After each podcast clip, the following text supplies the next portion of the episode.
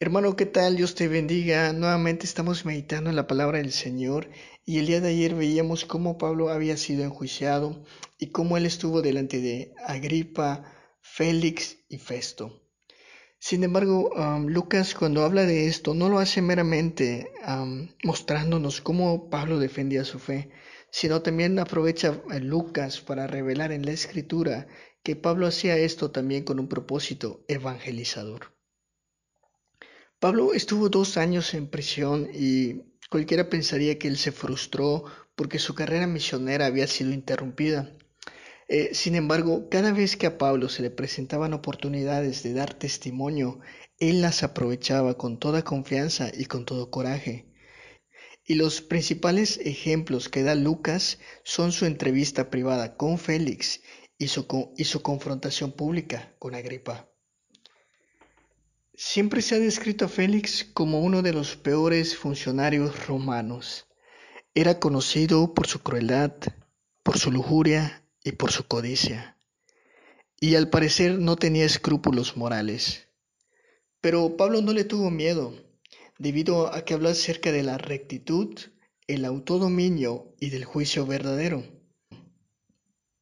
Es razonable también suponer que él confrontó a este procurador por sus pecados y también le habló de su fe en Jesús. En cuanto al juicio ante Agripa y ya no ante Félix, Pablo tampoco se sintió intimidado por este espectáculo que, Agripa le gustaba tanto de tener a la asamblea de todos los notables en la corte. Ah, había una audiencia reunida y en medio de esa audiencia se reunió a Pablo y el apóstol no hizo el menor intento, a pesar de ello, de congraciarse con las autoridades. Él quería lograr la conversión del rey, no su favor. Lucas registra a Pablo repitiendo en tres oportunidades los fundamentos del Evangelio a los oídos del rey. Esto está en Lucas, esto está en Hechos 26, 18 26.20 y 26.23, cuando Pablo está hablando de cómo él con denuedo, después de, su conversión, predicaba el Evangelio. Y en cada ocasión en la que él repetía el Evangelio en la corte, de hecho, intencionalmente estaba predicándolo a todos sus jueces. Festo también lo pudo calificar como loco, pero Pablo siempre solía sostener, como en el versículo 25, hablo palabras de verdad y de cordura. Y gracias a Dios damos hoy por la vida de Pablo, porque Dios lo puso ante reyes, ante reinas, gobernadores, generales que de ningún modo lo intimidaban.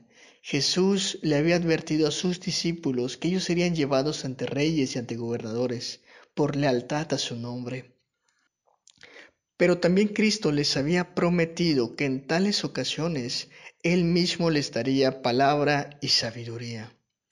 Y Jesús también le había dicho a Ananías que Pablo era un instrumento escogido para llevar el nombre del Señor a las naciones, a sus gobernantes y al pueblo de Israel. Y estas predicciones tuvieron su cumplimiento y Pablo no falló en responder, tal como el Señor lo dijo. Creo que tú y yo, hermano, en algún momento nos podríamos encontrar eh, con personas en lugares o en situaciones que podrían intimidarnos. Sin embargo, creo que si algo nos ha prometido el Señor a darnos su espíritu, no es un espíritu de cobardía, sino es un espíritu de valentía para anunciar su evangelio. Y esto Él lo hace en la vida de todos sus hijos. Todos y cada uno de ellos han recibido su espíritu y están siendo capacitados para poder predicarlo a una costa de sentirse con miedo, porque mayor es la fuerza y mayor es el impulso que nos da el Señor para predicar. Así que hermano, el día de mañana continuamos con el último devocional de la semana. Espero que el Señor te bendiga y que pases una excelente noche.